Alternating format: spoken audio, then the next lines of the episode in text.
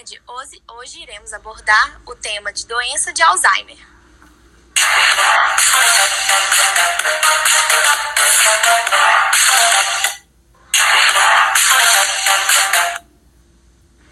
Boa tarde, hoje se inicia mais um podcast da saúde. O tema de hoje é doença de Alzheimer e contaremos com a presença da doutora Rafaela Freire para responder as perguntas dos ouvintes. Seja bem-vinda, doutora Rafaela.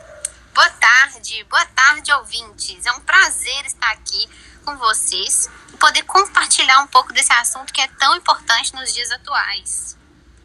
Nós que agradecemos e vamos começar com a pergunta da Lorena Alcântara. Lorena, Lorena que nos acompanha toda semana, pediu para que você nos introduzisse o que é doença de Alzheimer. A doença de Alzheimer compreende uma alteração neurológica progressiva, degenerativa, lenta e irreversível. Ela é caracterizada por um déficit de memória e outras funções intelectuais. Ela manifesta-se de forma insidiosa em decorrência de lesões neuronais e, consequentemente, degeneração do tecido nervoso.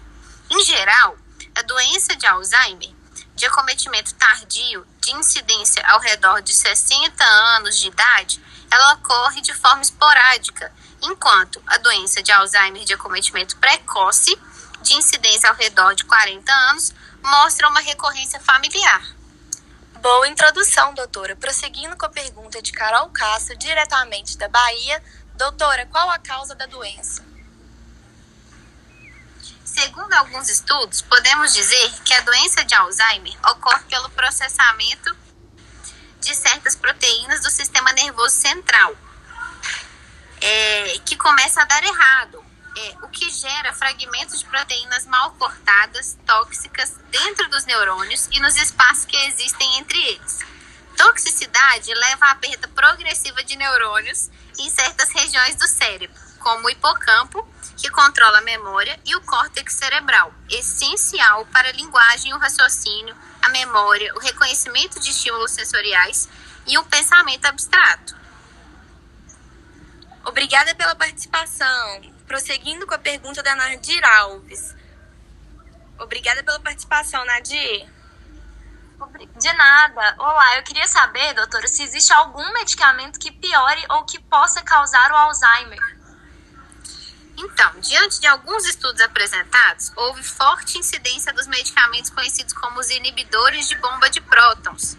Os pacientes que foram medicados com os inibidores de bomba de prótons sendo eles os, os tão famosos e conhecidos, né? Omeprazol, pantoprazol, esomeprazol e rabeprazol, eles apresentaram um risco significativamente aumentado para o aparecimento da doença de Alzheimer.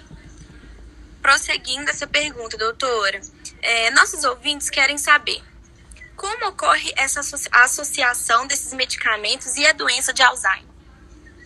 Oh, a utilização dos inibidores de bomba de prótons aumentou os níveis dos beta-amiloide no cérebro dos ratos, onde foi feita a pesquisa. A deposição extracelular é uma das principais características patológicas da doença, originando danos inflamatórios e oxidativos que contribuem para a falência energética e essa disfunção simpática. Entendi, doutora Rafa. Você acredita então que o omeprazol pode causar Alzheimer? Olha, o omeprazol ele é um inibidor de bomba de prótons. Sendo assim, ele atravessa a barreira hematocefálica, levando ao aumento dos níveis de beta-amiloide no cérebro, que tem como consequência a presença de placas CNIs extracelulares compostas por agregados filamentosos dessa proteína. Essas placas se depositam nas amígdalas cerebelosas, no hipocampo e no córtex entorrinal do lóbulo temporal. Além disso, a hipocloridria, que é causada pelo uso crônico desse tipo de medicamento, cria um microambiente desfavorável para a atuação de algumas enzimas e também para a absorção de determinados nutrientes como a vitamina B12. Certo, doutora. Selecionando aqui uma pergunta que acredito que todos nós temos curiosidade em saber, essa pergunta veio da nossa ouvinte, que também está presente conosco, Ana Flávia. Obrigada pela participação, Ana. Ela quer saber, doutora Rafaela, como evitar a doença de Alzheimer. Oh, mesmo que a cura pareça distante, A doença de Alzheimer ela pode ser evitada ou retardada.